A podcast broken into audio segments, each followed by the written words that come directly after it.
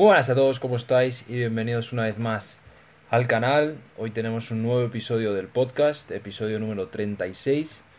Y la verdad es que es un episodio especial. Sé que siempre digo que son episodios especiales porque todos lo son, por un motivo o por otro. Pero bueno, la realidad es que este episodio llevaba intentando que sucediera mucho tiempo. Es un culturista que ha sido de los mejores culturistas de la historia de nuestro país, sin ninguna duda. Yo ya sabía que tenía una historia muy conmovedora, una historia que para un podcast eh, largo como es el, que hacemos podía dar para mucho y la verdad es que lo acabo de terminar, ha dado para mucho, tiene momentos muy emotivos, momentos de que se te pone la piel de gallina. Una historia, como digo, muy larga dentro del culturismo, más casi 80 competiciones, si no me equivoco. Muchos años en amateur, lo ganó todo en amateur, en la época más competitiva pues de la historia del culturismo amateur en España posiblemente.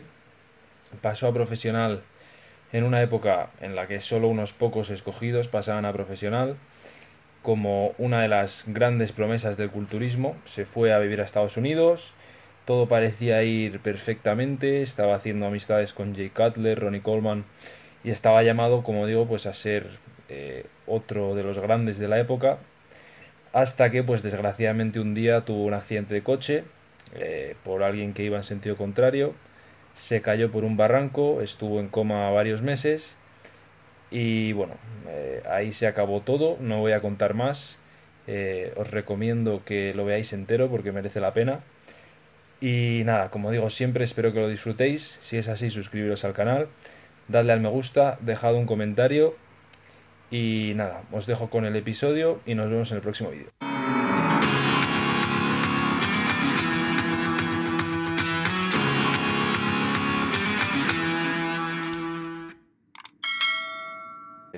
Bueno, lo, primero siempre pues eh, darte las gracias eh, porque bueno, pues sé que así ha costado, además este en concreto ha costado porque lo hablamos ya hace dos meses o así. Eh, para el que no lo sepa, cuando lo íbamos a hacer o tal, no sé qué te pasó en la rodilla, pero vamos, que te tuvieron que operar, si no me equivoco, o sea, tuviste un tema serio. ¿Qué, ¿Qué, te pasa? Pues mi hija ahora pues le, gusta hacer senderismo, escalada y todo esto, y nos fuimos a, un sitio aquí cerca muy bonito, que es el nacimiento de un río, en las pozos de Moratalla, y tienes que subir pues, mucha, mucho monte hacia arriba. Claro, a mitad del camino ella se cansó y me la tuve que echar al hombro. Luego llegamos arriba y hay unas pozas que es donde nace el río. Entonces nace en la montaña, nace muy, muy, muy, muy fría el agua. Y para meterse hay que tener y nada, pues estuvimos toda la tarde jugando en el agua, ella fuera y yo dentro. Y según me dijo el cirujano, pues el, tendón del, del estuvo expuesto a una baja temperatura durante mucho tiempo. Y nada, justo salimos para irnos, pues hacía de noche. Y pues en la primera bajada de la montaña ella se, se, se escurrió. Y yo me tiré a cogerla a ella y el pie de atrás se me quedó bloqueado en una roca y caí con todo el peso encima del, del, de la pierna izquierda. Y una rotura del tendón cuadricipital. Joder. Pues no es, no es poco eso. Bueno, para volver a entrenar, aunque vamos en unos plazos bastante buenos, sí, sí es una lesión, porque al caer no caí justo frontal, que hay un poco lateral, entonces el ligamento interno cruzado también hubo que retocarlo. Pero bien, voy, creí que recuperaría más tarde, porque ya tengo 50 años. De la otra me recuperé muy rápido y enseguida empecé a entrenar, pero muy bien, voy en unos plazos, según el cirujano, tendría que estar flexionando la rodilla e invertido boca abajo a unos 120 grados y estoy flexionando ya cerca de los 160, ya he empezado a hacer bicicleta. Bueno, yo siempre voy un poquito intentando forzar sin llegar al, dolor. He sufrido muchas lesiones en mi carrera y, y siempre conozco yo mejor, mejor mi cuerpo que, la, la, fisioterapeuta o en este caso también los fisios, porque a mí he hecho yo que el proceso sea más rápido, porque tres días a la semana tengo rehabilitación y dos, dos por mi cuenta voy yo a un fisio experto en, entrenamiento muscular que me ha llevado los últimos años después del accidente han sido ellos los encargados de, de llevar mi, recuperación de las lesiones posible. ¿Y tienes como objetivo volver a entrenar o simplemente que no te moleste poder hacer vida normal y, todo eso? No, no, tengo objetivo volver a entrenar. y... Por eso me estoy quietecito y... Claro, claro, claro. Y sigues entrenando, vamos, a un nivel alto, imagino, pero, o sea, lo sigues disfrutando igual que antes. ¿Has cambiado alguna cosa?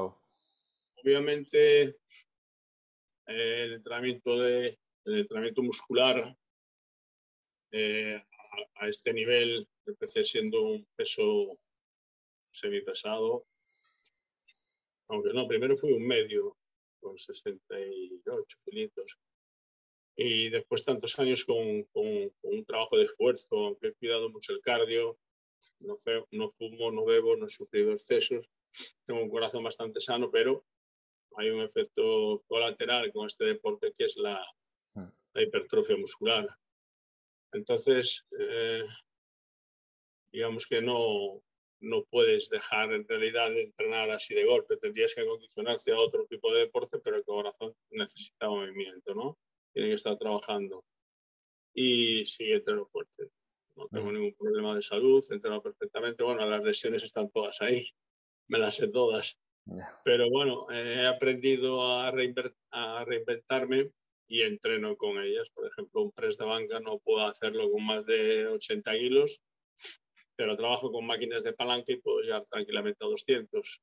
Bloqueo la, la clavícula de tal manera que la coloco hacia abajo porque me operaron de ella y la rompí. Luego me hicieron un injerto de cromio claviculares y ya cuando estaba preparándome para máster volvió a romper. Entonces, ya otra cirugía y no quiero. Me adapto yo al entrenamiento, me, suelo revisar bastante que no haya ningún problema y, y, las demás lesiones pues voy entrenando lo que ya sé que me va bien y lo que no me va bien. Hmm. Pero desde luego locuras no hago. Bueno, no, pero está bien y simplemente era para remarcar que, pues para empezar diciendo a la gente que, que muchas veces no, no piensan lo que cuesta organizar estas cosas y en este caso pues ha habido doble complicación porque te lesionaste la semana que lo íbamos a hacer, luego has estado con rehabilitación y tal. Entonces, y aparte la, la rehabilitación, las tres primeras semanas vas con la pierna en una férula, una férula ortopédica, pero no puedes ni viajar en coche, para la cama y era complicado. Hmm. Aparte mi estado de humor no era Claro, normal, Porque si es entrenando, digamos que lo aceptas normal, es como, un, piloto de carreras, si se cae en una carrera, pues estás haciendo tu profesión, pues ya está. Pero si te vas en un patinete y te pegas un te rompas un brazo, pues es lo mismo. Esto fue una cosa involuntaria que te da más rabia quizás que entrenando. Entrenando te expones a lo que hay. Sí, totalmente, totalmente.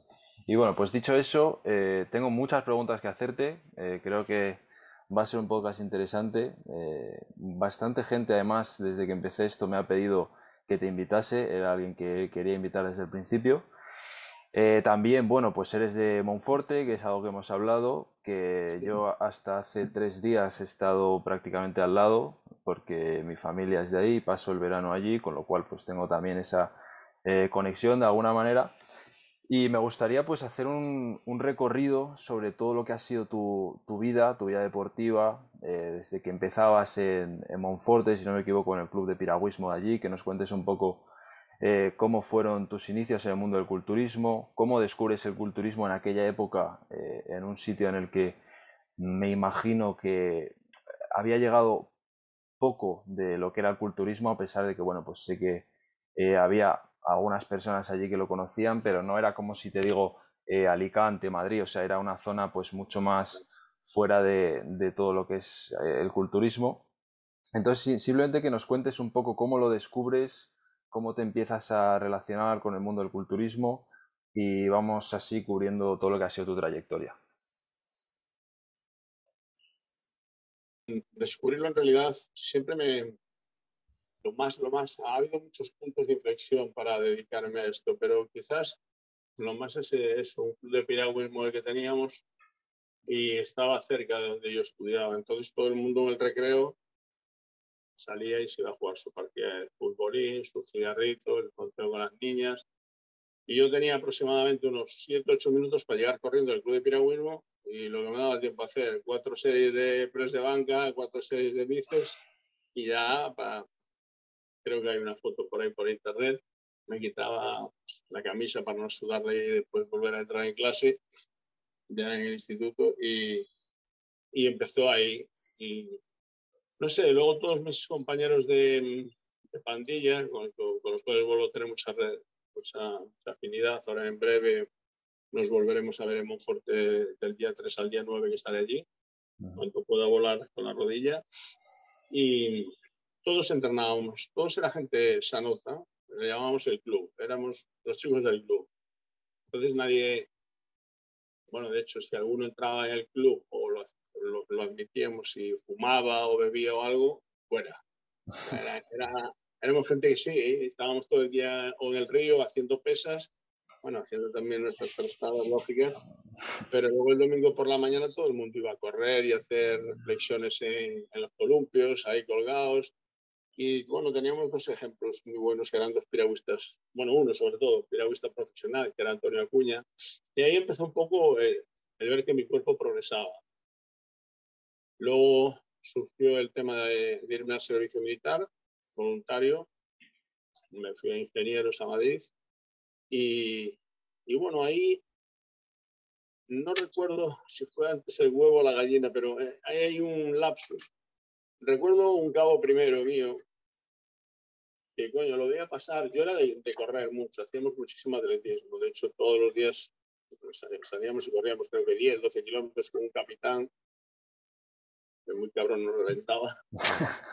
a mí me gustaba, eh, eh, eh, tenía algo en mi interior que decía que cuando ya no podía más, o todos mis compañeros no, no podían más, yo había, sentía un instinto dentro que me hacía llegar más allí que decía, no, este no es el límite, el límite tienes que llegar hasta que ya no puedas más. Y ahí empecé a notar una sensación rara con el tema del deporte, como una especie de endorfinas, algo que me daba mucha adrenalina. Y este cabo primero mío, pues se paseaba por el cuartel con la camisa remangada y tenía unos brazacos y era un palo. Entonces le dije que una guardia se le traía una revista de culturismo y me empezó a traer revistas de culturismo. No recuerdo cuáles eran ya, pero bueno. Y ya, bueno, la guardia la hacías de 24 horas, al día siguiente entraba, yo salía de guardia y me dice, ¿qué? ¿Te has dado tiempo a verla? Me la había leído entera. Me causó tal fascinación. El tío no me daba traído revistas, entonces decidió traerme las antiguas y no daba tiempo a traerlas y yo me las había leído. Y ahí empezó el mundo de, empezó a apasionar el tema del entrenamiento, el progreso, grandes campeones españoles empecé a admirar desde muy joven. Recuerdo, pues, en aquel momento, Eusebio Esteban, Salvador Ruiz, mucha gente, o sea, los nombres estaríamos ahí hablando siglos. Y era una revista nacional, no era ni siquiera una revista americana, era una revista de culturismo o una que se llamaba Pesas o algo así. Pero enseguida me fascinó cómo reaccionaba el músculo a eso. Y dije, bueno, pues ahora que ya más o menos me sé la teoría, me voy a apuntar a un gimnasio. Y me fui a un gimnasio que me llevó él, que regentaba Arturo García, en León. Yo estaba en aquel momento destinado en León ya. Eh, y recuerdo que me quedé impresionado, porque claro, adentro nunca había visto un tío fuerte. En realidad, escribía Arturo García, que en aquel momento acababa, estaba con Wader, había sido campeón del mundo junior, y allí un tío con unas mancuernas de 30 kilos, madre mía, yo me llevé un susto de mi, vida. Luego cuando corté las mancuernas intenté cogerla y digo yo, coño, si esto está pegado aquí al mancuernero. Y nada, y ahí empezó. Empezó con este cabo primero que se llamaba Pepe y, luego pues siempre he sido un culo inquieto, he viajado. Después me ofrecieron ir a, a lo, lo de ingeniero de ferrocarriles en, el último curso en Oviedo, allí me fui también, entrené. En ese medio de tiempo dicen que, no sé, que era muy alocado entrenando, que entrenando era salvaje, estaba horas y horas y horas. Me, echaban del gimnasio y del cuartel ya me daban un permiso extra. Y recuerdo que Pepe y otro chico de Asturias dicen que ya hizo competiciones con 17 años. No la recuerdo porque he hecho tantas que no, no la recuerdo. Yo sé que un día me dijo un tío que me pintara y que fuera un campeonato y fui allí y quedé segundo. Eh, creo que era el León y éramos 12 tíos. Era un tío atlético muy definido, no tenía que hacer mucha dieta porque la mili tampoco podía hacerla, pero bueno, siempre era un tío que sido me portaba mucho, era muy, me portaba bien, era muy disciplinado, me gustaba mucho la vida militar y caía bien. No sé si era mi, mi, cara de gallego despistado, pero al final convencía al comandante y me dejaba comer macarrones con atún y ya no comía comida de marmita y nada más. Y, ahí empezó un poquillo. Con un verano me fui a Monforte de, vacaciones, porque ya me destinaron de León a Monforte, era muy cercano. Y empecé ya, había el primer gimnasio que se había montado allí, que lo había abierto Alejandro Garide. Eh, recuerdo que me apunté allí, estuve un mes, pues el mes que nos daban de, de, permiso. Y estuve un mes entrenando allí ya, ya la cosa se empezó a poner ya interesante, ya pues. Yo creo que a los seis, siete meses había un campeonato en Monforte y yo siempre fui muy echado para adelante. Y me dice Alejandro, ¿por qué no compites aquí? Probamos a ver qué tal se te da y tal. Y dije, bueno, pues venga, para adelante. No me, depilé, no, me depilé porque tenía 17 años y no tenía pelo en ningún lado, vamos, parece una rana. Me pinté con un Maxi Brown allí, de este que olía que apestaba, que oxidaba la piel, y salí a competir. Y bueno, mi sorpresa fue que hice un cuarto. Y desde ahí ya fue toda una locura, no te sé explicar, Ignacio, porque todo fue una locura. El siguiente ya lo gané y desde ahí ya fue todo norte, esto, lo otro. Bueno, recuerdo una anécdota muy curiosa, bueno, tengo muchas, pero recuerdo una que cuando hablé con Arturo, que era, es una bellísima persona y es muy amigo mío, pues seleccionado conmigo cuando gané el Mundial y somos muy amigos, he estado en su gimnasio en León varias veces. Recuerdo que le pregunté, siendo un niño, ¿no? Claro, le dije, eh, mire, por favor, Arturo, ¿usted cree que alguna vez estaré yo fuerte o serviré para competir? recuerdo que me miró de arriba abajo no lo dejó en mal tono, pero claro, como estaba un grupo de coleguitas, me dice, no, tú para esto no sirves, tú solo tienes, las manos grandes. Y yo, bueno, me di la vuelta, no, no me quedé decepcionado, al contrario, me sirvió para, para intentar demostrarme a mí que sí, que, tenía que intentarlo y hacerlo. Y curioso, porque dos años después él era juez mío en un norte de España y lo que me honra de, él, de lo buena persona que es, me estaba juzgando y yo ganaba el norte de España con 20 años, en junior, pero ganaba el absoluto, junior y senior. Y lo primero que hizo fue bajar, salir con su maleta y su traje de la ICBB y, pedirme disculpas por lo que había dicho dos años anterior y por decirme que, estaba, que, había conseguido un físico increíble en tan solo dos años. Pero bueno, estas han pasado muchas. Y desde allá estuve haciendo pues dos, tres, cuatro competiciones, hasta que ya, bueno, ya en Galicia me resultó muy difícil. Alejandro colaboró mucho, me ayudó los primeros años. Obviamente para mí era algo totalmente nuevo, para él también era nuevo porque nos preparábamos juntos, pero bueno, siempre lo he tenido como alguien que en caso de duda me daba el vistazo nunca me ha dicho haz esto, esto, esto, esto, lo otro, porque yo era muy, muy, muy disciplinado. Yo apuntaba, tengo todo apuntado en libretas, tengo guardado desde la última preparación que hice. Y era muy meticuloso, pero siempre necesitaba su último, su último retoque, ¿no? Tres días antes, aunque yo estuviera fuera, iba allí, ¿cómo me ves? Y necesitaba su aprobación, aunque no me hubiese visto en todo el año, pero me daba calma. Siempre me dio calma cuando empecé de chico y, y, me, daba calma en ese momento. Pero yo creo que el punto de inflexión fuerte y grande en mi carrera fue que eh, Alejandro me presentó a José Luis López Fuertes.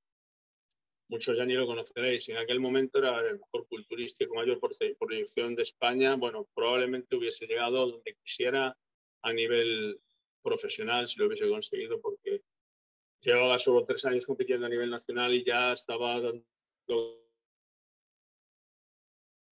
era una auténtica bestia, un físico rompedor. Yo no he visto otra cosa aquí a nivel nacional, pero decidió dejarlo. No sé cuál fue el motivo, si fue personal o, por trabajo, pero lo dejó. Y ese primer año me preparó él para el Olimpia Junior. Y bueno, pues, conocer a que te, que te lleve un desinteresadamente, quizás mis inicios tan bestias fueron bueno, porque era también un poco bestia como yo entrenando, haciendo todo a lo bestia, las cargas eran de morirse, vamos.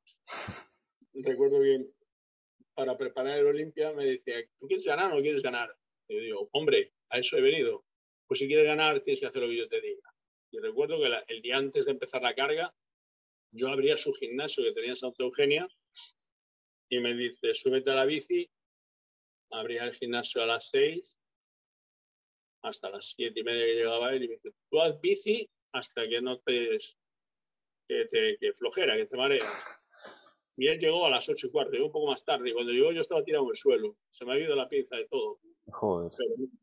no, no, no me bajé, o sea, caí. Ya, ya, ya. Fue más bien un, un, basculante. Entonces cuando llegué, me despierta y me dice, venga, venga, ahora ya puedes cargar. Y digo, joder, bien, ahora vamos a cargar de hidratos. Y me recuerdo que me manda a comerme dos cucharaditas de, de tamaño de café, de arroz hervido y un mordisco de pollo. Claro, yo cada vez intentaba morder más el mordisco, pero me estaba vigilando. Y eso era cada dos horas. Yo recuerdo que salió Olimpia seco, tan seco, tan seco, yo creo, creo que arriesgué de masa, pero bueno, aún así tenía una simetría ya muy bien trabajada. Siempre he procurado trabajar dentro de un patrón estético, pero yo no, era un tío mesomorfo ni por el estilo, era un chico flaquito, pero recuerdo que entrenaba mucho, luchaba por mejorar mis deltoides consideraba que si cuanto más ancho, amplio fuera arriba los hombros, más fácil sería mi V a la hora de ver y más disimularía mi cintura, aunque no era muy estrecho, pero también era estrecho arriba.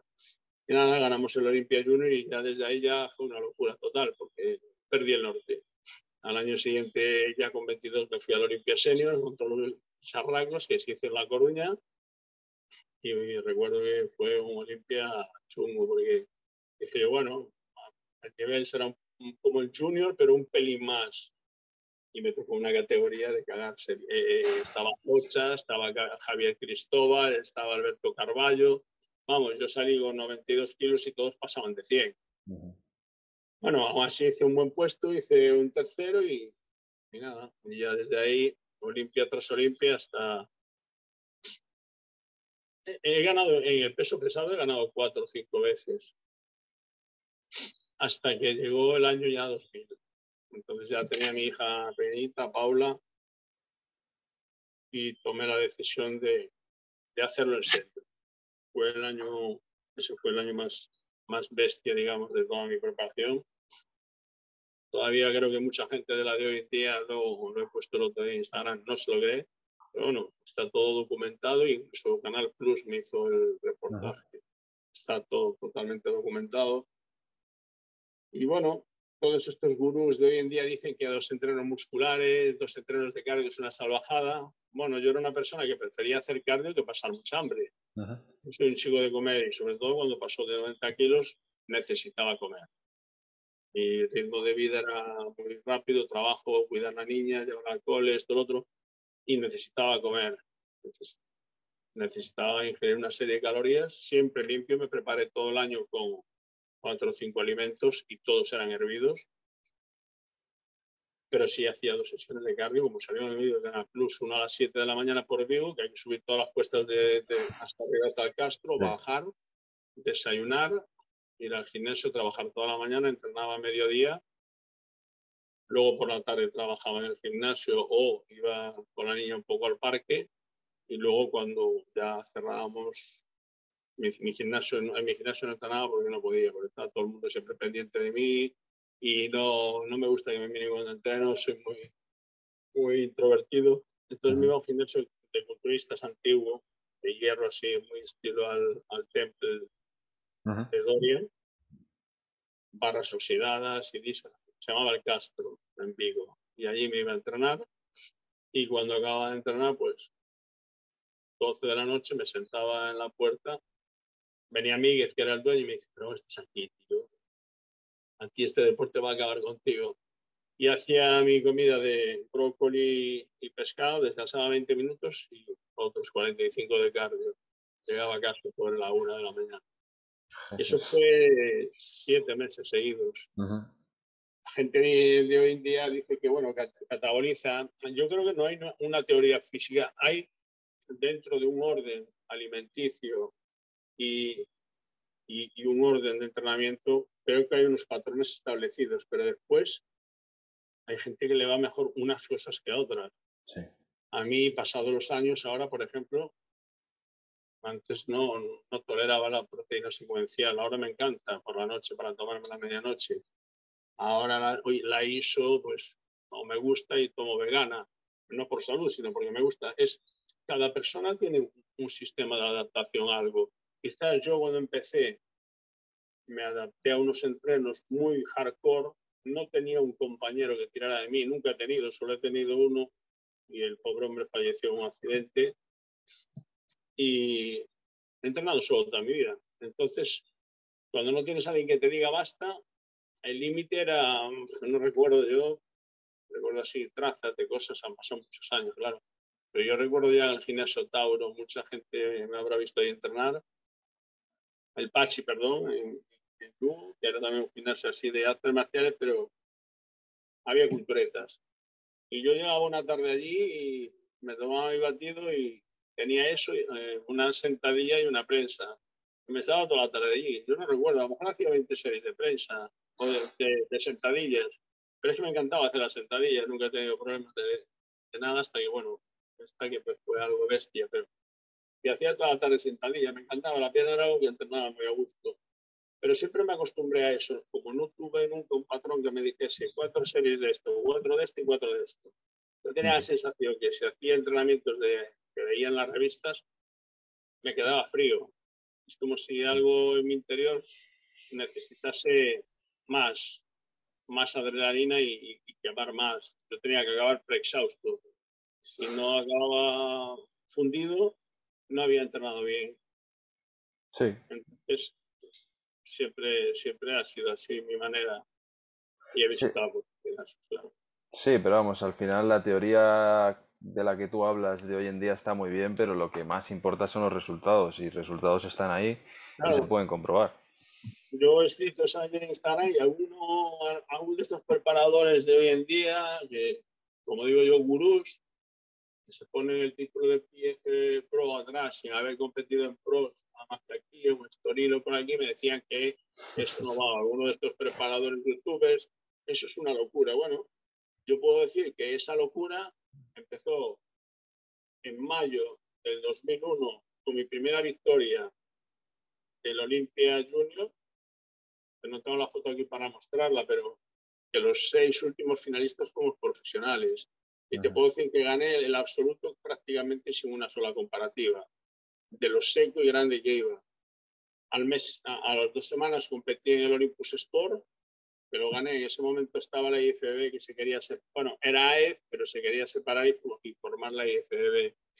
A las dos semanas, bueno, al día siguiente de competir, se alzaba el día de la competición, al día siguiente volví a Yo necesitaba, yo necesitaba esa marcha mi cuerpo. Y claro, Alejandro me decía que, pero si vas a par de días, estás de puta madre. No, no, me pegaba una panzada de comer el domingo, pero el lunes ya otra vez el hierro. Y dos semanas después gané el Olympus Sport, lo mismo, me fui con Juancho de Olympus, nos comimos no sé cuántos entrecots y patatas y helado. Y el lunes otra vez entrené allí en, Bilbao. A las dos semanas tuve el primer Open IFBB. Fue el año que empezaron a dar dinero. Por ejemplo, el Olimpia era en 3.000, el Olympus Sport eran 4.000 al primero. Y luego tuve el, el que te estaba diciendo ahora, que fue el, IFB, que bueno, entre lo que regalaban y una máquina expendedora que me llevé para el gimnasio, productos, yo creo que era cerca de los 6.000 euros. A la semana siguiente ya empezaron a aflorar. Ya la gente tomó partido por irse por el IFBB y empezaron a aflorar un montón de Opens. Luego fui a Lanzarote, lo gané, también 3.000, luego el, el de Barcelona, luego no recuerdo, pero un montón, hasta llegar a la Fifth que era el que marcaba el punto de inflexión del, del mejor culturista de la temporada. Lo gané, eran 7.000 euros. Y después de ahí seguí compitiendo, hice el Eusebio, hice, bueno, hasta completar 13 competiciones. Y ya lo último que me quedaba era el Mundial, pero ese año España no podían ir competidores a, españoles. No sé si no había buenas relaciones diplomáticas y total no pudimos competir en IFBB porque estaba a punto de haberse fusionado y me fui a competir a Wavis y quedé subcampeón del mundo. Y luego un campeonato que se hizo ahí en Sevenier, en la discoteca, que venía Silvio Samuel también y había 3.000 euros para el primero y dije yo, pues venga, a competir en una discoteca, donde sea, mientras haya dinero. Y hombre, acabé un año con 13, bueno, con 12 más un resultados, o sea, 12 victorias más una. Entonces, si alguien me dice a mí que eso no estaba bien hecho, entonces si lo hubiese hecho de otra manera, mm, no sé cómo hubiese salido, pero mi primera competición en Ignacio salí con 96 kilos, casi 97 en Olimpia, y la última que hice en la Fifth bueno, en la Fifth ya iba con 104, y el último que hice en el Mundial ya salí con 107. O sea pues que no fui, no, no fui, en declive hacia abajo. Claro. No voy a contar aquí todo lo que he hecho, pero bueno, he sido muy precavido a la hora de descansar mi cuerpo. Muchos culturistas no utilizan el tema de fisioterapia, ni abrir fascias, ni, ni, ni, descontracturar un entrenamiento brutal de pierna. Necesitas un tío de que después durante dos horas te descontracture, porque si no, el músculo no ocupa su sitio, no oxigena y acabas pues, con músculos feos. Y bueno, yo conseguí, eso lo aprendí de un profesional americano con el que me hablaba, y aprendí a, esa, a trabajar, moldear, abrir las fascias y conseguir ese físico tan redondo y tan que tanto buscaba yo. Pero bueno, fue el año de las locuras que continuó al año siguiente. También volví a ganar el Olympus Sport, volví a ganar ese, y ya me pararon cuando ya fui a la FITFORM, que no me apunté a la FITFORM. Lo que pasa es que iba muy bien preparado para el Mundial de, de IFBB y nos, nos hacían el control antidoping en la FITFORM. Y claro, yo en esos momentos reconozco que yo era un mercenario. Yo solo iba donde había dinero. Y claro, tenía una hija, me quería comprar un piso. Y el tiempo que le quitaba a mi hija que al menos fuera productivo en muchas exhibiciones. Hice a lo largo del 2001, creo que 26, 27 exhibiciones con Mega Plus. Me trataron muy bien. Y fui a FIFON para pasar la, la preselección. Lo que pasa es que me dejaron ver los atletas por la mañana cuando hacían el pesaje. Y coño, dije yo, joder, para la preparación que llevo no me veo tan mal. Yo creo que me veo para ganar. O para ganar o para los tres primeros. Y hice las cuentas de la abuela, ¿sabes? La abuela gallega, que algo me voy a llevar, aunque sea una bolsa de castañas. Y dije, bueno, me voy a apuntar. Le dije yo a Cándido Moro, que era el, dueño de las tiendas de Olympus y de, que organizaba. Le digo, ¿me puedo inscribir todavía? Y dice, sí, sí, el pesaje no está cerrado, pero tú no vienes a otra cosa. Digo, ¿puedo competir? Sí, apunta.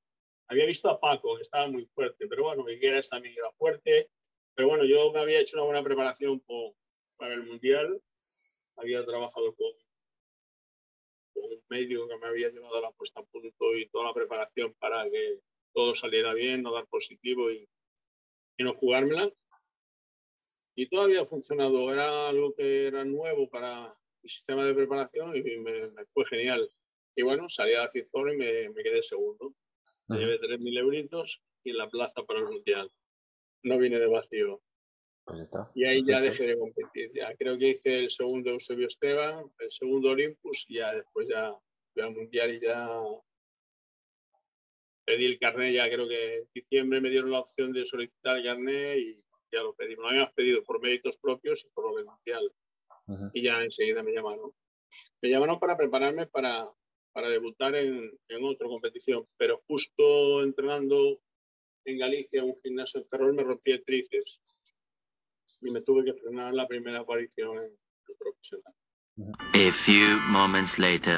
Eh, bueno, nos has contado ya mucho de tu carrera amateur, eh, pero sí que tengo que, sobre lo que has dicho, tengo varias, varias preguntas que a mí me interesan, pero yo sé que a la gente le gusta escucharlos, sobre todo que es el tema de, de los tiempos, porque eh, cuando cuentas lo que es tu trayectoria, yo sé que la trayectoria como es tan larga, has dicho, has competido un montón de veces, pues seguro que es, complicado eh, acordarse de años y de cosas de esas, pero eh, a la gente más o menos le gusta tener una idea de el tiempo que se tarda en llegar a ser competitivo, en llegar al punto en el que tú estabas, de hacer eh, los puestos que estabas haciendo.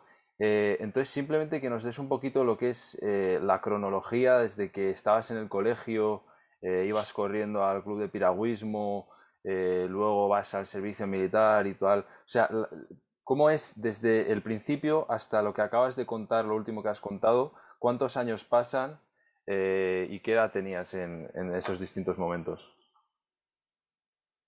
Pues de la primera vez que competí, competí con 17. Tuve que todo el año falsificar una firma porque si no la federación de mi padre, porque mi padre no quería que hiciera este deporte, porque se de salir de un bañador enseñando un paquete no, no nada. Y decía que me dedicara al fútbol, que era lo mío. Y es que todo ha sido muy, muy rápido. No, en principio, nadie me asesoraba. Yo iba por impulso. No he ido a ningún campeonato, a veces me planteo, cuando charlo con Alejandro y tomamos un café, me planteo el pensar, ¿y si hubiese ganado, y si hubiese perdido cuatro campeonatos seguidos, hubiese seguido?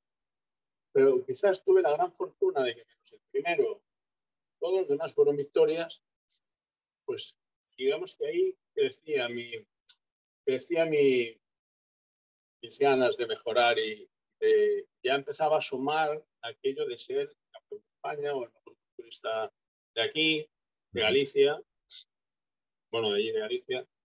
Luego empezó, eh, hablaba con turistas, ya todo el mundo empezó a llamar al nene. No tenía miedo, o sea, una vez que ganó, recuerdo el, más anecdótico fue con 22 años.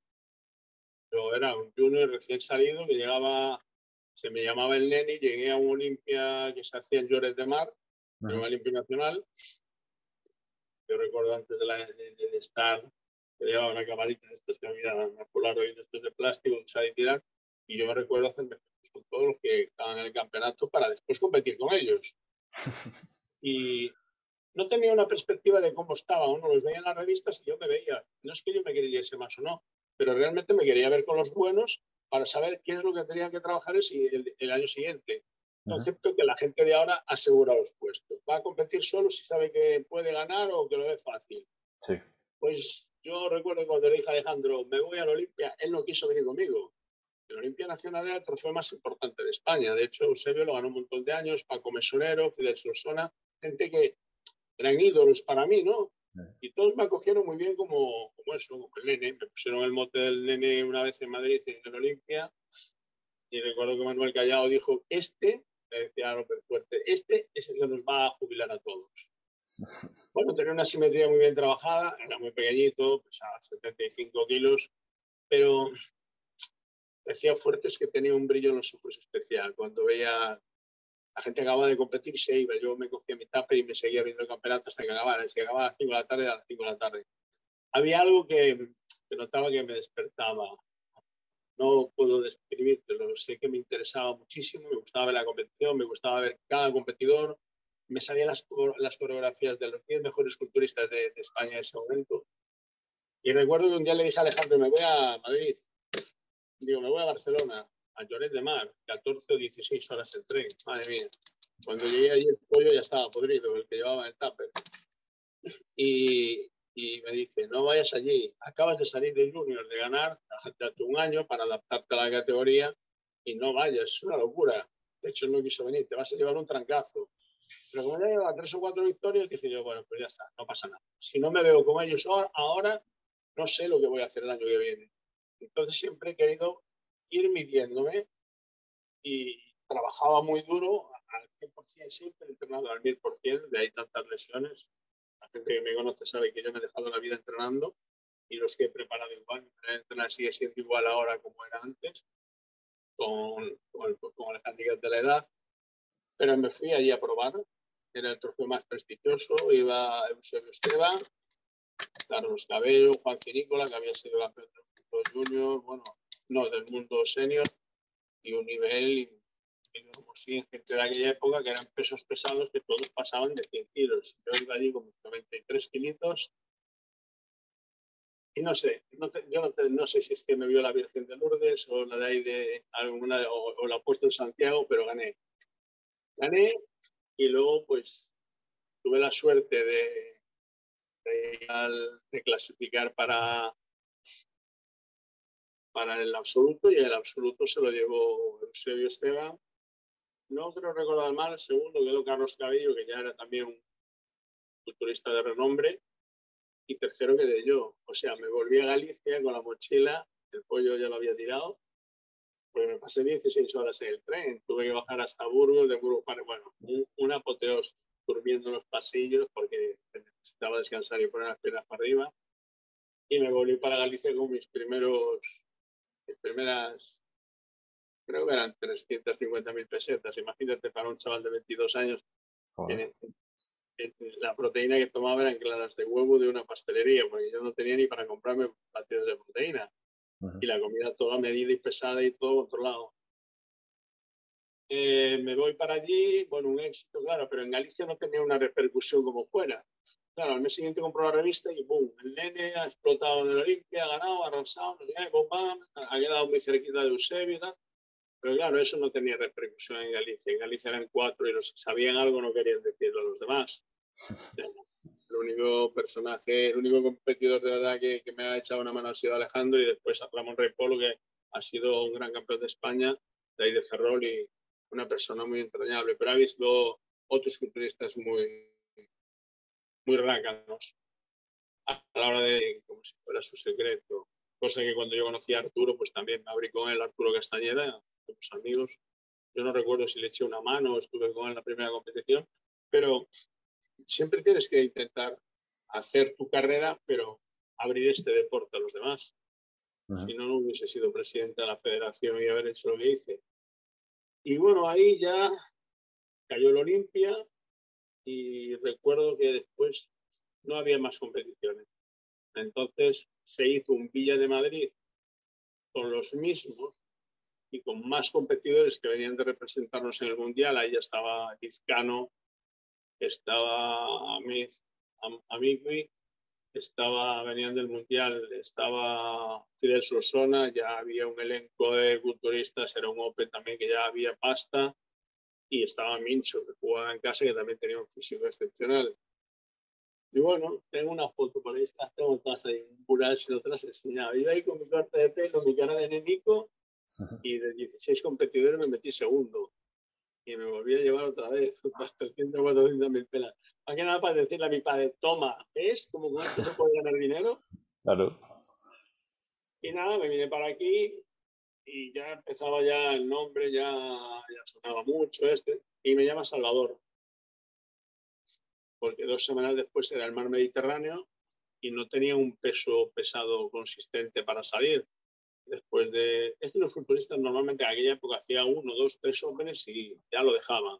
Y era muy, muy común, porque yo lo veo con Eusebio, se preparaban durante seis meses y el resto de los seis meses o no entrenaban o entrenaban de vez en cuando. Entonces yo hacía mis cálculos de niño en la cabeza y digo, bueno, si estos tíos paran seis meses de entrenar, esos seis meses yo sigo entrenando, al, final nos acabaré pillando ah, las cuentas de la lechera. Y así fue.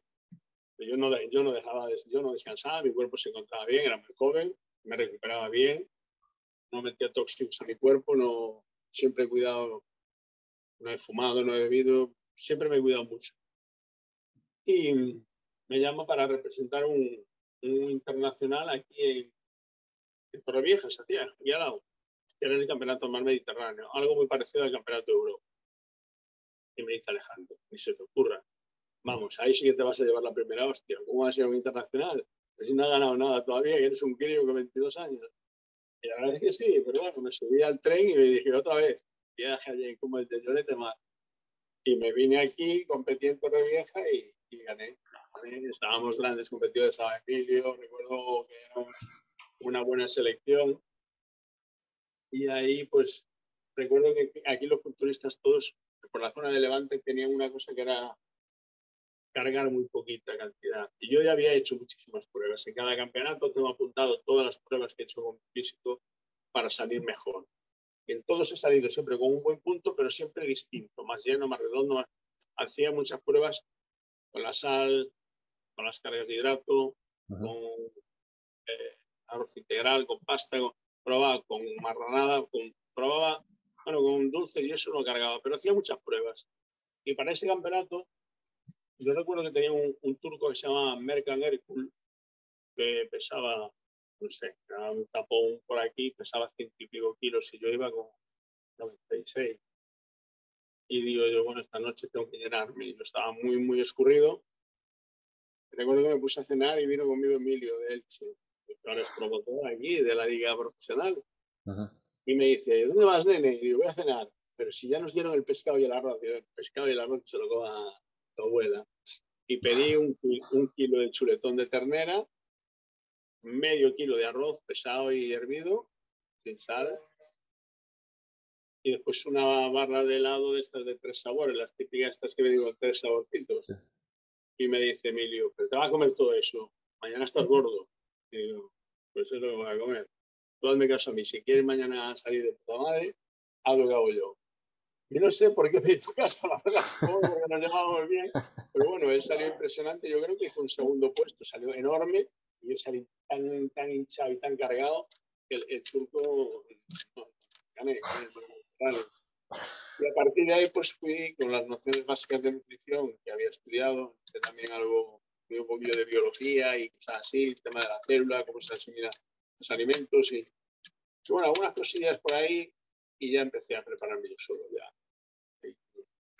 Seguí haciendo preparaciones, fue el año 2004 y desde ahí no dejé de competir. Yo no he dejado de competir ni un solo año. Creo que no competí en el 97 porque tuve un problema de un familiar que falleció y no me sentía centrado, pero 94, 95, 96, todos los Olimpias que hubo hasta creo que el 2000 los hice no dejaba de competir. Que eso dificulta, según las teorías de la gente de hoy en día, el hecho de que te dé tiempo a mejorar. Bueno, yo no sé cómo entrena la gente de hoy en día ni cómo come. Yo te digo que empecé una competición en el 2011, en el 2001, con 97 kilos en el Olimpia, con victoria, y acabé en diciembre en el Mundial con 107. Yo la teoría no, no, no, puedo explicarlo como lo hice, pero mi cuerpo reaccionó así. Y en febrero marzo ya estaba preparando para competir otra vez. Y porque yo creo que se, me acabó el tiempo ya, si no hubiese seguido. Sí, y luego quiero cubrir lo que fue tu carrera profesional. Eh, una vez lo que has comentado antes, pides el carnet profesional, lógicamente te lo dieron. Eh, pero sí que quiero una última pregunta de lo que es el principio de, de todo cuando todavía estás en Monforte, porque lo que hemos dicho al principio, al final es una es un pueblo de... Pues, ya, bueno, pero, eh, perdona, te interrumpa. En el 96 me fui para, para Madrid, para, para, estuve un año trabajando en Coruña en una tienda de Santonja, pero en el 96 me fichó Cándido Moro y me fui para una tienda que montaron ahí que era de Olympus Sport. La ¿Y qué, qué, años, qué años tenías en el 96? Pues en el 96 eh, tenía 25 años. Ya había ganado el Mediterráneo y todo esto. Ya, y hasta entonces, hasta entonces vivías allí en Galicia, ¿no?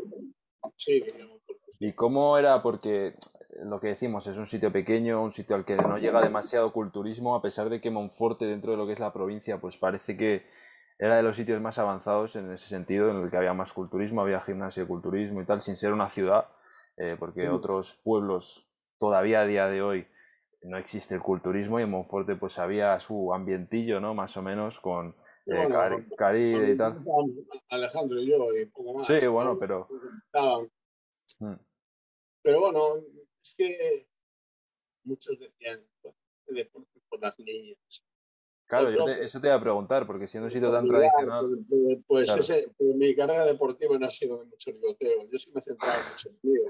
Ah. Es como si eso, el ganar, ganar, se me quedó una vez una frase de, un gran futbolista, aunque yo soy del Real Madrid a muerte, de un entrenador del Atlético y un gran jugador de fútbol, que fue Sabio Hortaleza. Decía, ¿y ahora qué? Y él decía, pues ganar, ganar y ganar. Y después volver a ganar. Y solo era la ambición de ganar. No un punto obsesivo. Tenía que perder todas las. No recuerdo, pero creo que algunos sí, segundo pero veía que mi cuerpo reaccionaba, mejoraba, cada vez sacaba un análisis del campeonato, si tenía un mes por medio mejoraba ciertas partes y eso sí, entrenaba muy completo. Yo entrenaba los siete días de la semana y los músculos rezagados. Yo tenía unos gemelos con un palo y debía tener unos gemelos de 67 centímetros. O sea, no hay músculo que se resista por muy palillo que sea. Si tú le das, tu cabeza tiene que ser más fuerte, tu insistencia tiene que ser más fuerte. Después, eh, la gente que he preparado, los que me han conocido, la palabra no puedo no existe. O sea, si yo tengo que hacer un remo con barra con 150, 160 kilos, cuando la barra se caiga al suelo es que ya no puedo más. Con una sentadilla, cuando me quedo abajo, pues ya se acabó. Pero siempre es el límite. No ha habido una serie que dijera, venga, vamos a tirar 12. No, tiro 12 y a lo mejor hacia 18. Depende del nivel de intensidad de mi coco y de lo que pudiera dar. Pero no me marcaba en un número ni, ni procuraba mover una barra de un punto A a un punto B. Sentía el movimiento, sentía el trabajo. Es como si me fuese envolviendo en este mundillo y, no hacía un bíceps porque tienes que subir la barra desde un punto A, como te digo, a un punto A. Pero estudiaba que tenía que haber un movimiento excéntrico y un concéntrico al máximo. Y buscaba redondear, trabajar bien. Siempre he entrenado muy correcto. Eso fue algo que me enseñó Alejandro. Pero no, no te puedo. Yo creo que ganar, ganar y ganar, nada más. Y luego, pues ya cuando llegué a profesionales, ya me hice cambié el chip, abre que ahí ya va a cambiar y cuando ganar es muy difícil. Porque ganar está bien, pero después todos quieren pelear contigo para ganarte. Y retirarte invicto aquí era complicado, porque después ya aparecía Paco Mula, ya aparecía, siempre aparece alguien bueno. Pero bueno, así mantengo ese récord de victorias aquí.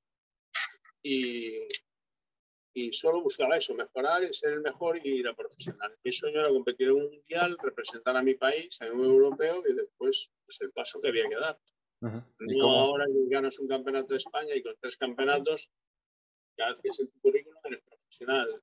Sinceramente, con todos mis respetos a cualquier atleta, porque respeto muchísimo el culturismo, he dado mi vida por él, no considero que un chico esté preparado, un chico o un hombre, para ser profesional con cuatro campeonatos de rodaje porque puede ser profesional aquí en Europa, pero los de mi época queríamos ser profesionales en USA. Yo añoraba, soñaba ver a Sombati a mi lado, ver a Dorian a mi lado, ver a Dexter Jackson, ver a Fraser Wheeler. Yo quería ver a esa gente. No competía para ir aquí a Rumanía, todos mis respetos, a Italia, a Estoril, no. Yo quería ir a USA. Y quería que mi primera competición fuera la más dura que era, que era un los campeones soñaba con eso. Y desde que me dieron el carnet, vamos, tuve, otra, tuve la desgracia que rompí el tríceps en febrero. Aún así me recuperé y me dio tiempo a salir en junio. Pero era otro concepto. Yo creo que, yo creo que anhelábamos tanto ser profesionales que costaba tanto que por eso se nos hacía tan largo y que cuando llegábamos, llegábamos con unas ganas tremendas. Después ya llegas a otra cultura, el primer año recuerdo que hice décimo en Ámsterdam, Inglaterra hice octavo, al siguiente año ya hice quinto, ¿no? Cuarto, quinto detrás de Coleman y Chris Cormier y Marco Rull, y en Ámsterdam también sexto. En Ámsterdam fue un despiste, me tocaba salir, no salí, me penalizaron, pero es pues y si hubiese ido, porque fue un tour de viernes, sábado y domingo, recuerdo que el viernes tenía en Moscú, que quedó primero Ronnie, segundo Federov y tercero es Sheridan. Si hubiese ido ahí, hubiese cogido la plaza, pero mm, no sé, no me gusta el frío un carajo. Y al final llegamos un hueco muy feo. Y, no, y decidí no hacerlo. Entonces hice Amsterdam e Inglaterra. Y después, pues ya ahí ya las mejoras llegan de todo un año entero. Y ya me planteé antes de eso ya había hecho la noche de los campeones. Conseguí meterme de 65 competidores, conseguí pasar el corte de 15 y luego hice un doceavo puesto. Pero claro, ahí estaban a ser el Sombati, que le gané. Estaba Dexter Jackson, Johnny Jackson.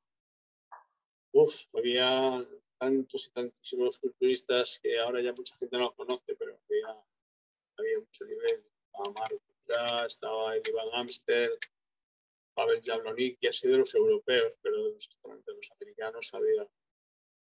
No recuerdo quién lo ganó, pero claro, estaba perdido. 65 competidores no los había visto yo en todos los campeonatos que había visto. Y nada, y ya empiezas a contactar con gente de allí, tienes que ser muy abierto. Eh, ha habido culturistas de aquí que han ido a competir allí y se han cerrado. Tienes que adaptarte a lo que hay allí.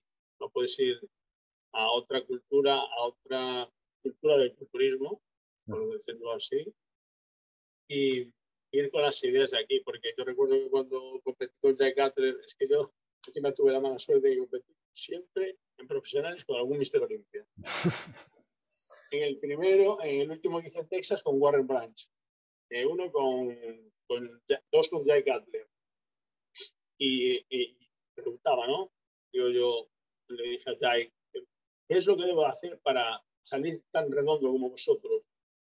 Dice, la técnica vuestra europea no funciona aquí. La gente, somos profesionales, no se nos puede exigir tanto. Sale apretado, pero no tanto. Yo saldría, hubiese salido con tres kilos más, estaría en un top five. Y le hice caso.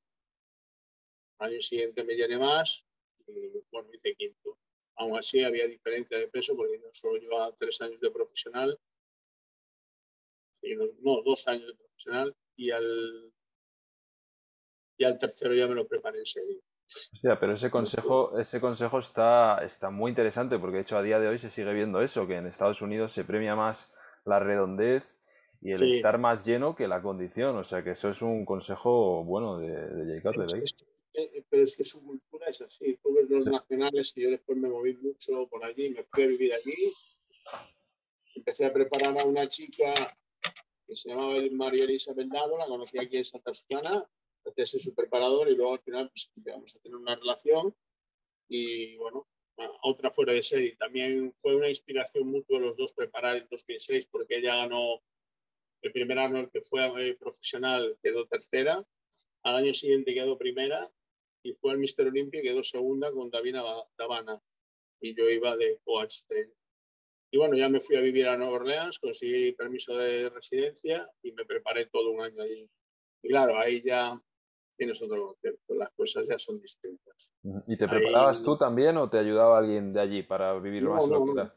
Preguntaba, la gente que cuando eres alguien conocido y, y, tienes buen rollo, hay vibra, buena vibra, tienes un culturista rancio, aquí dicen que cuando competía que era muy serio, que chulo, bueno, no, chulo, yo lo que quería era ganar, voy a ganar, pero yo la FIFCOR del 2001, me abrazo a todos, tengo muy buena relación con Kun, con un montón de ellos, como quieras, que nos abrazábamos ahí, hacíamos un post-down súper guapo, tirándonos uno de, que le tirabas de pierna al otro y ese rollo.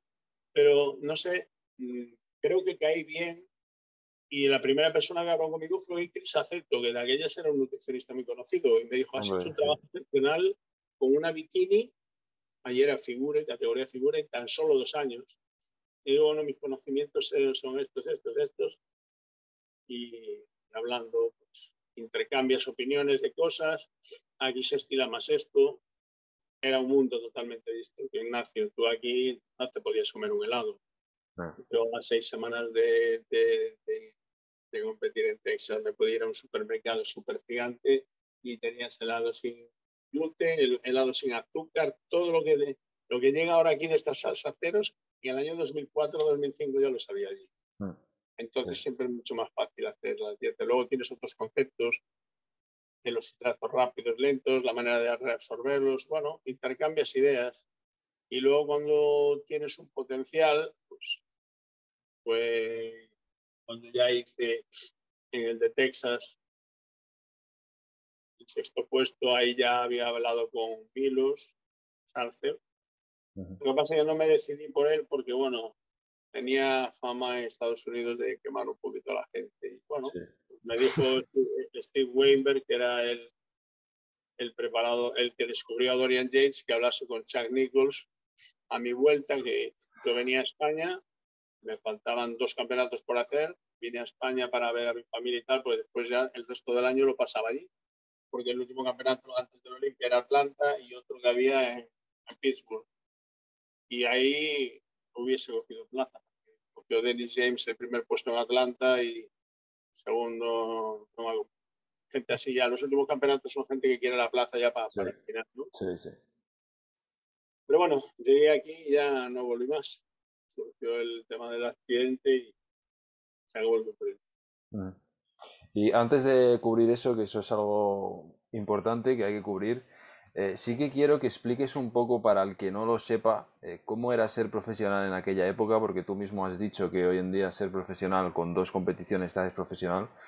Entonces hay tantos profesionales que, pues cada uno digamos que se tiene que buscar la vida y, ya está, ¿no? Pero yo entiendo que en aquella época, como era tan exclusivo el, ser profesional, eh, me imagino que era distinto, que la vida de profesional era distinta, además en Estados Unidos eh, viviendo allí, pues me imagino que era distinto a como es hoy en día.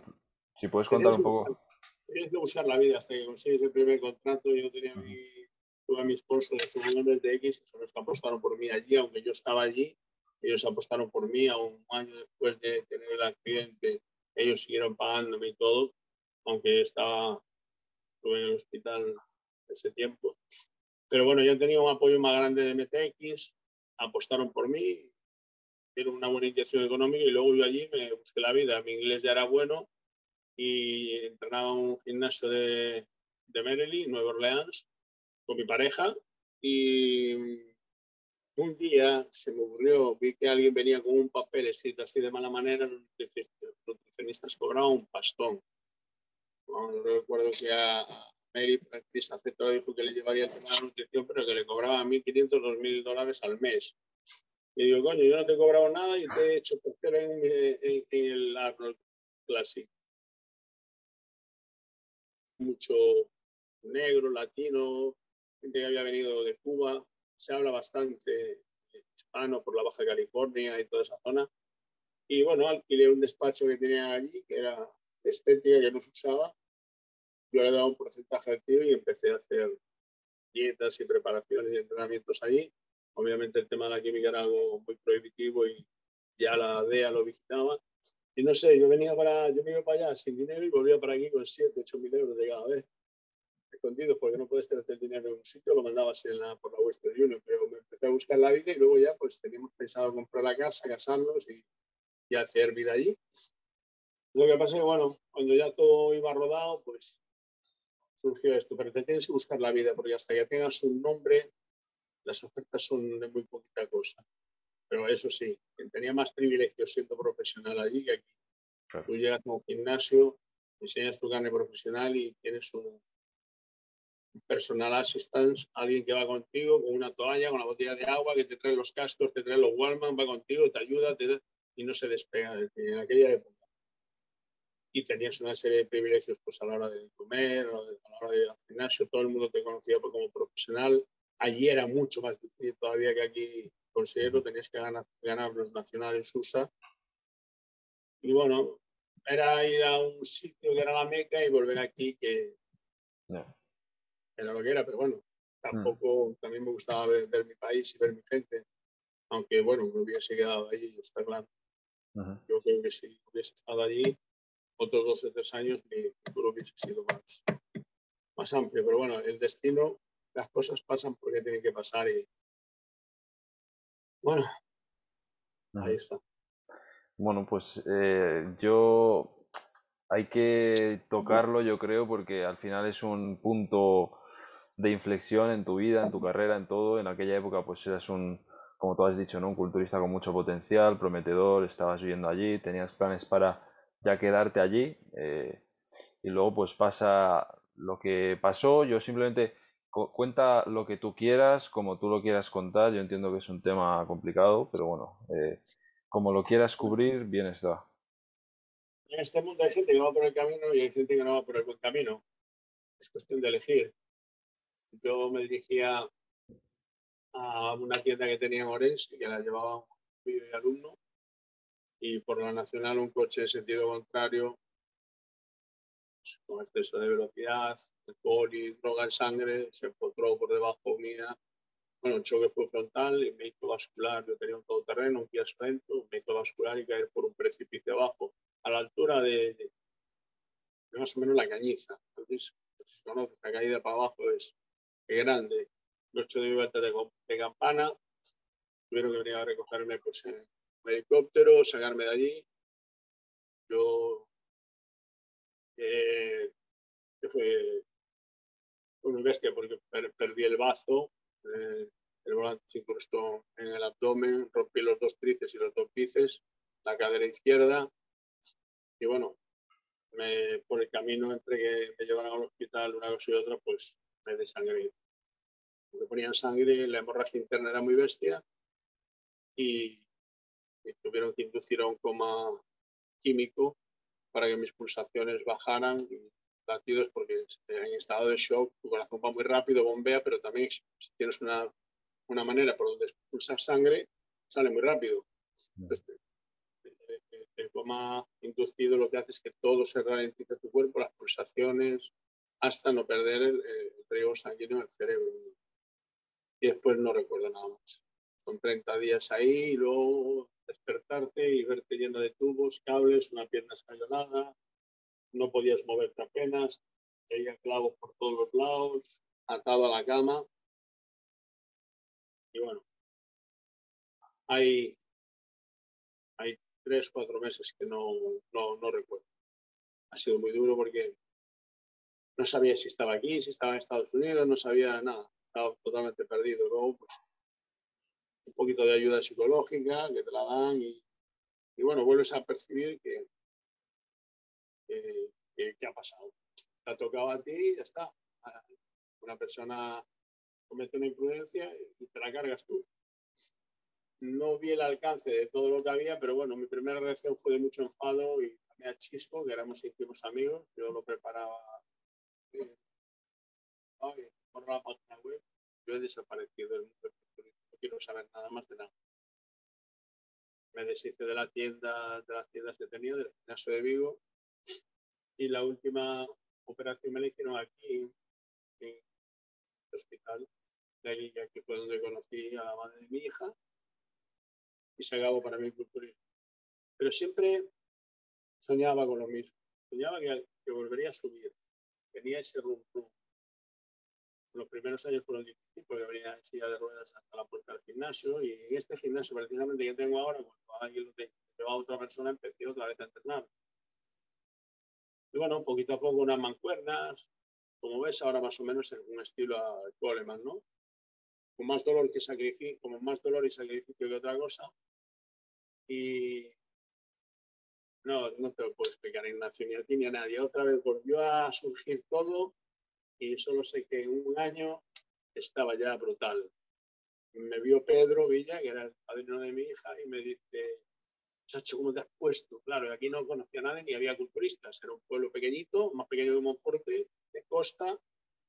Y entonces ya me dijo, bájate a mi gimnasio a entrenar. Empecé a entrenar en el José de Littleton y ya hice la preparación para, para una exhibición que yo no quería volver a competir.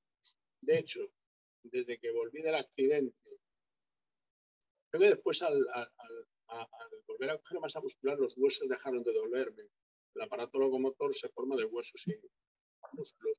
Yo creo que la resistencia muscular que volví a recuperar hizo que los huesos no me dolieran tanto. Entonces volví a subir, volví a recuperarme muy rápido, muy rápido, muy rápido, entonces Pedro me convenció para hacer la exhibición en su campeonato. Su campeonato era Pedro Villa. Y yo no, no, yo no volveré a salir en público jamás, no.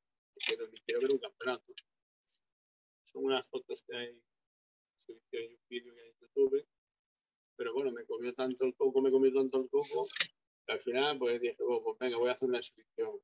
Que cuando era la hora de la exhibición, me metí en el cuarto de baño y no quería salir. Todos ahí cruzando la puerta para sacarme que la gente estaba esperando, había ido mucha gente a verme otra vez a Ramón González cinco años después y yo no quería salir del cuarto de baño, yo encerraba allí como los niños. Que salgan. Y no había hecho ni una sola pose delante de un espejo. Posé de oído, o sea, de lo que yo recordaba. Me horrorizaba ver el cuerpo delante de un espejo y recordar mis cicatrices. Era como si la, el ojo solo fuera ahí, a esas cicatrices que tenía en el abdomen, el tríceps, en la cadera. Entonces, no quería exponerme al público.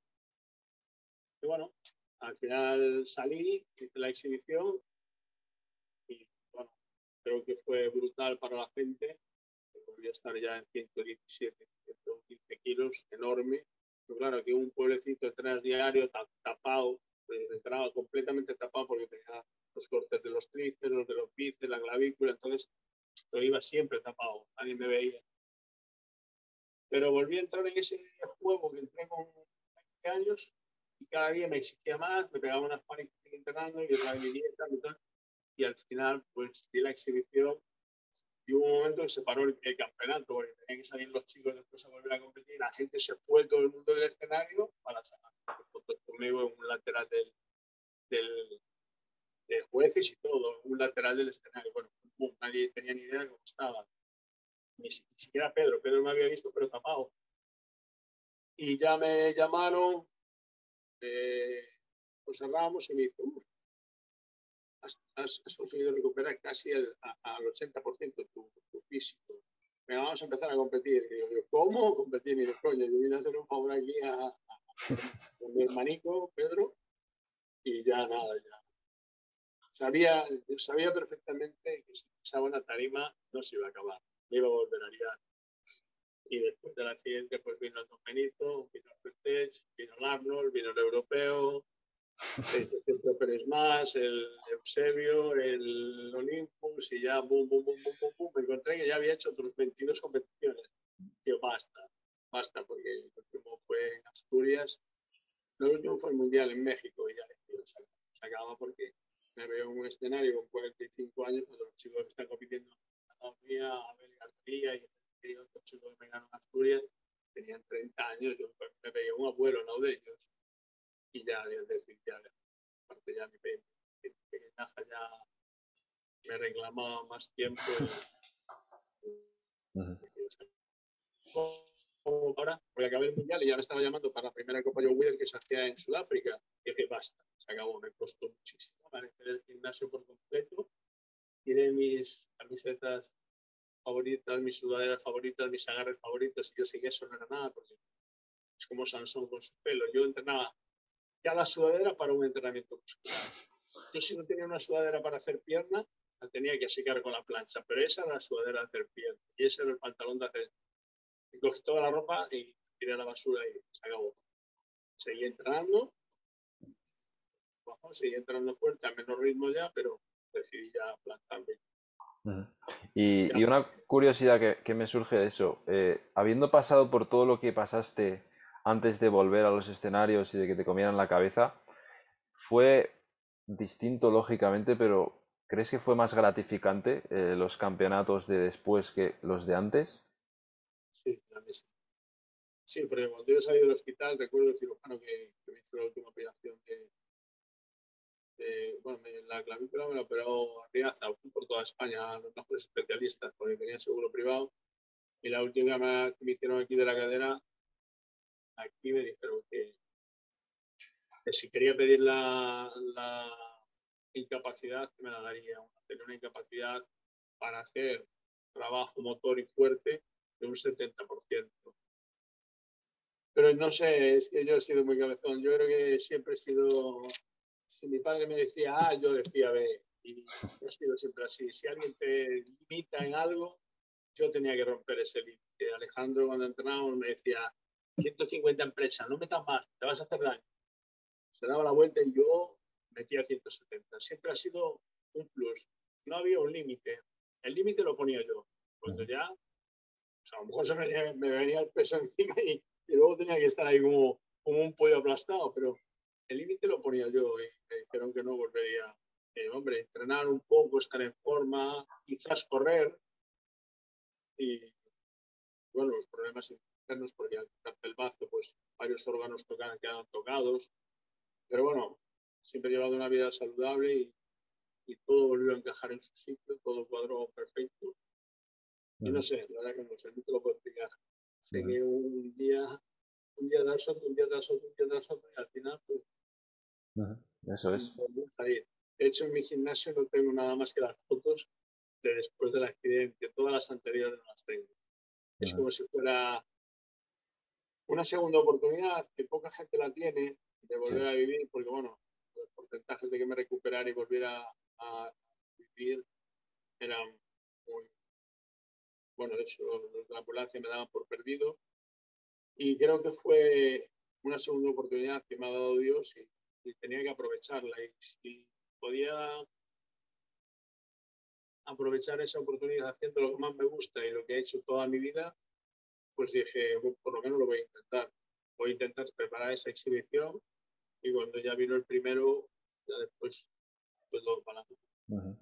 Sabes que, y te lo digo como, como comentario nada más, que el año que viene vuelve el Olympia Master, no sé si lo sabes. Ya. Tengo a de aquí a 70 kilómetros que me invita todos los fines de semana a, ver las competiciones. No vas, ya, ya estás desconectado de, todo el mundo de la competición. Entreno muy fuerte. Seguro que todavía hay chicos aquí de 30 años, 30 y tantos que no me siguen el ritmo. Hombre, seguro, seguro. tenía el otro gimnasio y vino, bueno, vino un día Marcos a hacerme una visita y cuando me vio hacer pierna con los chavalitos que yo preparaba y yo ya no terapia ni nada, solo entrenamiento natural, se fue, dice, no sé qué el la, la, chupa que tenía, llevaba una chaqueta una vez él y dice, vosotros estáis tarados, se os va mucho la olla entrenando. Ya que yo entreno fuerte, pero esto es una locura. 20 series de jaca, luego cruzar un patio de 200 metros ida y vuelta haciendo zancada, burradas. Pero bueno, yo me iba a la cama tranquilo sabiendo que, te puedo decir que en toda mi carrera deportiva, desde que tengo conciencia o una responsabilidad de llegar a ser alguien o conseguir mi, mi objetivo de ser número uno de los mejores o ser recordado, no me ha costado ni una sola vez en mi vida sin, sin haber dado el máximo. Recuerdo que más de una vez mi mujer me decía que llegaba a casa y empezaba, leía, la tele y estaba dándole vueltas y no pasaba de hoja. Y decía, ¿qué se te asoma por la cabeza? ¿Qué te pasa? Una, una de la mañana y a las 7 tenía que hacer cardio. Ya venía a hacer el último cardio. Me levantaba y me iba al gimnasio a las 2 de la mañana y hacía pecho porque creía que no lo había hecho lo suficientemente bien. Y volvía a las 4. Dormía tres horas, comía y no hacía ese cardio porque no me tenía de pie, pero volvía a repetir el entreno. Sí, cosas así. O Alejandro, que me dejaba la llave del gimnasio y estaba toda la mañana entrando. Y llegaba allí y dije, pero tienes cuatro horas haciendo sentadillas, pues estaba dragado. Pero me divierto. Muchos domingos vengo para aquí, que tengo compromiso con, con nadie, mi hija está en la playa con mis amigas y sigo viniendo aquí a entrenar. He decidido hacer la entrevista aquí porque es mi casa. Claro, claro que sí. He pasado eh, más tiempo dentro de un gimnasio que fuera de un gimnasio. Digamos que fuera de un gimnasio casi no me sé mover mucho. Hostia. Bueno, bueno. Eh, tengo varias preguntas todavía, pero bueno, llevamos casi dos horas, así que voy a ir eh, recortando un poco. Sí que te quiero preguntar, eh, lo has cubierto un poco sobre el culturismo moderno, cómo ha cambiado desde la época en la que, o la época que tú viviste, a nivel amateur, el tema de las procards, un poco todo, y luego si quieres a nivel profesional, lo que es culturismo open simplemente. Eh, ¿Cuál es tu, tu opinión de, del mundillo actual? O, si no lo sigues, pues eh, no lo sigues, pero simplemente pues si lo sabes. Lo sigo todo, pero lo sigo en silencio. Es, es, otra época distinta a la nuestra, Ignacio. Nosotros teníamos que ir en una escala evolutiva porque así estaba diseñado. Tú tenías que ganar un gallego para ir a un norte de España, tenías que ganar un norte de España para ir a España, tenías que ganar un España, hacer una preselección para ir a un europeo si clasificabas y en el año siguiente volver a intentarlo. Luego tenías que hacer una preselección para el Mundial para ir al Mundial. Nosotros nacimos con, no la idea del Procar, eso era, era como un sueño allá, ¿sabes? Como las 14 Champions del Madrid. Nosotros soñábamos con ir a representar a nuestro país y nos volvíamos luego cuando nos un chándal.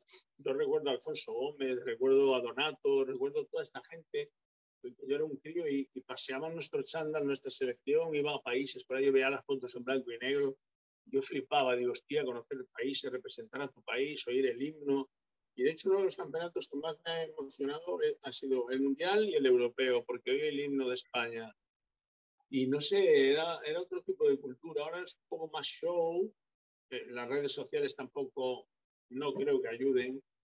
Y ojalá me equivoque, ojalá todo siga subiendo como, como he intentado hacerlo yo, porque bueno, he sido culturista, preparador, presidente de una federación, juez, directivo, lo he hecho todo 30 años a este deporte, pero ojalá me equivoque, pero yo creo que el culturismo va a evolucionar en un tiempo no muy tardío, porque no hay competidores amateurs, Los campeonatos amateurs ahora son 5, 6, 7 personas. En mi época compitiendo en una categoría pues, había 12 tíos y en un Open pues 30, 40. Yo recuerdo dos Forum con más de 60 competidores o 50 competidores. Se tenía que dividir la categoría porque no cogía la gente del escenario. Entonces se hace tanta gente profesional que supongo que es por vender la imagen de, a la hora de poner tu Instagram, pues poner aquí F Pro. Pero eh, el ansia de los antiguos vieja escuela a la hora de competir era eso, llegar algún día como un sueño eterno, llegar a Estados Unidos. Nadie, de hecho, los campeonatos europeos a nivel profesional después cambió un poco porque ya había aquí en Santa Susana, se hacían aquí, pero ir a competir allí, a, donde estaba la Meca. Si ahorrabas algo un año y tenías un 15 días de vacaciones, te ibas a Florida o ibas a, al Gold Gym de Nueva York a verlo, o Powerhouse Gym, querías aprender de esa gente. El sueño era eso. Y ahora yo creo que los chavalitos de hoy en día sueñan más con carnet profesional para tenerlo como un recuerdo. Yo, la verdad es que y este es un cajón de los apuntes y por allí tengo mi carnet de, de profesional, cuidados. O sea, no, bueno, el cartón que tengo aquí, pues de, de, no sabe ni dónde está. No, por aquí seguro estaban tirados tres. Ansiábamos eso, ¿no? Llegar allí, medirte con los grandes. Eh, empecé así mi cultura con 17 años, intentar medirme con gente mejor. Eh, y esta liga profesional veo muy complicado que, que lleguen a la Olimpia de no ser pues dos, tres, puede estar ahí Calderón, pero Calderón es de mi medio vieja escuela. Sí, sí, sí. Tiene una trayectoria, ha sido campeón de Europa, ha competido en muchos campeonatos de España y ya tiene tablas, pero un chico con cinco competiciones no puede ser profesional. Puede serlo, sí. pero su carrera profesional se va a estancar ahí.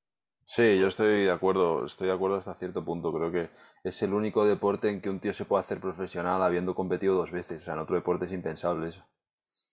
Luego la gente tiene una idea, muy, muy, muy confusa de lo que es el nivel en España y lo que es fuera. ¿eh? Yo he estado viviendo dos años allí y te puedo decir que los nacionales USA hay, hay un nivel 20 en los nacionales y en los juniors nacionales hay más nivel sí. en el campeonato que hay aquí. ¿eh? Sí, sí, sí. sí curradas. Yo, yo llevaba un gimnasio en el que pensé que era culturista y había mancuernas de 75 kilos. Y yo me creía el fuerte del gimnasio hasta que me vi por allí al fondo a May Mataraso haciendo press de banca con 70 kilos, con mancuernas de 70 kilos. Digo, madre mía. ¿dónde he venido aquí? Me voy a bajar las orejas y bajar un poco eh, el nivel y estar calladito y aprender. Mm. Sí, sí, sí, así es. Eso a mí, vamos, me ha pasado, bueno, similar. Yo he estado viviendo en Londres porque he estado estudiando allí y allí la cultura, pues, de culturismo es bastante más, más popular que aquí, ¿no? En el sentido del gimnasio que yo iba había mancuernas de 100 kilos eh, y, y, claro, lo que tú dices, vas allí pensándote que eres espabilado. Y a todo el mundo le gusta competir, pero entrenar fuerte enorme. Yo veía gente enorme. -huh. Este año vienen visita mucha gente de Suecia aquí en mi gimnasio y quedo loco con la gente que viene y, y lo fuerte que entrenan son chicos de 30 años, que es muy grande. Mm. Tenemos un concepto de que los cuatro que hay aquí en España, por eso hay que salir a nivel internacional para ver la realidad de cómo está todo. Sí. Mientras tú seas el mejor de tu país, como me pasó a mí, una hostia que te cuando llegué a profesionales y aquí era invicto y no tenía un mal físico para, pero llegué y te encuentras con la ruda realidad, a pesar de que hice buenos resultados, por mi simetría, por mi trabajo, que ahí es otra, es otra vaina, no es lo mismo que aquí. Sí. No es lo mismo ser el, mismo, el, el bueno en tu país que, que no, no, sin duda. Unidos, sin duda. Uh -huh. eh, bueno, pues penúltima pregunta. Penúltima pregunta que ya hay que ir cerrando. Eh, simplemente, si quieres cubrir rápido, rápidamente lo que eh, ¿Cómo ha sido tu vida desde la última vez que te bajaste de, del escenario después del regreso, ya cuando decidiste ya de una vez eh, poner punto y final a tu etapa competitiva? Eh, ¿Cómo ha sido? Porque bueno, tienes el tema del gimnasio y todo eso, pero bueno, ¿cómo ha sido un poco todo, todos estos años? Pues...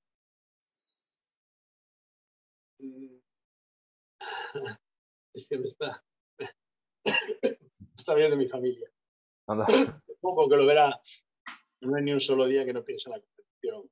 Yo soy un pura sangre, lo he llevado en mi vida. Yo he estado siempre ahí, pero reconozco que tengo que, el tiempo que le quité a mi hija mayor, no se lo quiero quitar a mi hija pequeña. Quiero dedicarme más a mis clientes. Quiero desconectar ya de eso porque yo creo que Fernando Alonso, cualquier deportista que se retira o Nadal, el día que lo haga, tiene que dejarlo, tiene un antes y un después, y que ahora toca vivir. No pensaría yo, vamos, 30 años me dice a mí que voy a jugar al golf domingo y vamos, me puedo apostar un millón de euros a que no. Y luego el fin de semana me voy a jugar al golf, porque ya me va a hacer montañismo, a otras muchas cosas y vivo, disfruto. Creo que he consumido media vida dedicada a este deporte, son 30, 32 años, son muchos, y simplemente busco ahora el aliciente del entreno o me desahogo aquí la adrenalina, pero tengo una familia, tengo una hija y, y no, y, no voy a campeonatos. Desde aquí le pido disculpas a Emilio porque sé que me volvería a quedar.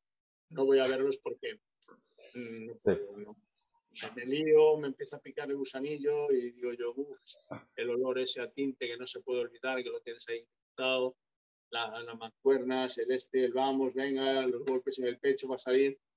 Lo he vivido tantas, tantas veces, son 78 competiciones. Pero sí, no, no, hay día que no se me pase por la cabeza Pero bueno, es algo que enseguida viene, me viene a la cabeza mi hija y mis cosas y mi vida y hay que decir un basta. Y, y ahora toca vivir, vivir de otra manera. No puedes, porque después te lamentarás Siempre he lamentado no haber prestado más atención a mi hija cuando estaba estudiando a la mayor por, las competiciones, a mis sobrinos que no he ido podido ir a sus comuniones o sus bautizos o esto o lo otro, porque siempre tenía exigencias. Y ahora pues una vida normal, una vez entro aquí me transformo, entreno y después me dedico a mis clientes y nada más. Perfecto, perfecto. Hay que saber también lo que estás haciendo, que es pasar página, ¿no? Y no estar Sí. Eh, vale, pues ya la última, que bueno, simplemente me gusta siempre cubrir eh, o dar un espacio a la gente que te haya ayudado, gente que te haya preparado, lo que tú consideres que, gente que te ha aportado, simplemente si quieres mencionarla, porque bueno, pues al final también tienen eh, o merecen que se les mencione, entonces a quien tú quieras, a quien te haya ayudado en tu carrera, marcas que has mencionado antes, todo el mundo que consideres que te ha, que te ha aportado en, en tu carrera como deportista? A nivel personal, he tenido la suerte de mucha gente ha intentado ayudarme, luego siempre la decisión era la mía, pues a Pepe Villar, que era mi cabo primero, que fue el que primero me metió en la cabeza. Eso, luego los del club de piragüismo anterior, por dejarme entrenar allí con años, porque era un pesado, siempre que yo no quería ir al río, solo quería hacer las pesas, Alejandro Garide porque empecé en su gimnasio y él fue el que me metió la competición más en la cabeza porque la primera serie la hice con él y luego competimos juntos en el 95 en Olimpia y aunque él no seguía, no he tenido realmente alguien que dijera qué directriz seguir, ni qué hacer, ni qué tomar. Eso yo era muy observador y lo hacía yo, pero sí le doy mucho las gracias porque ha estado al lado mía en momentos difíciles y el, último ojo en unas competiciones siempre necesitaba él porque me conoce desde crío. Ha sido, yo le llamo mi papi.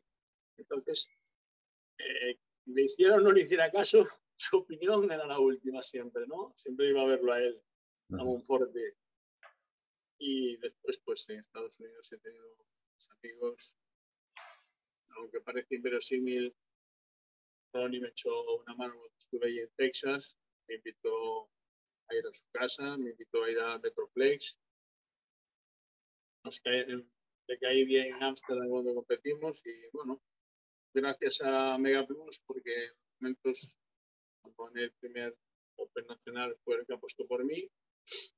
Y estuvieron como cuatro años conmigo, lo que pasa que bueno, y el salto a profesionales, ellos me pagan los viajes a Estados Unidos y todo, pero bueno, después necesitaba un plus más el de MTX a día de hoy todavía sigo colaborando con él, sigue ayudando, ha sido una bellísima persona porque cuando pasó lo del accidente se cerraron todas las puertas.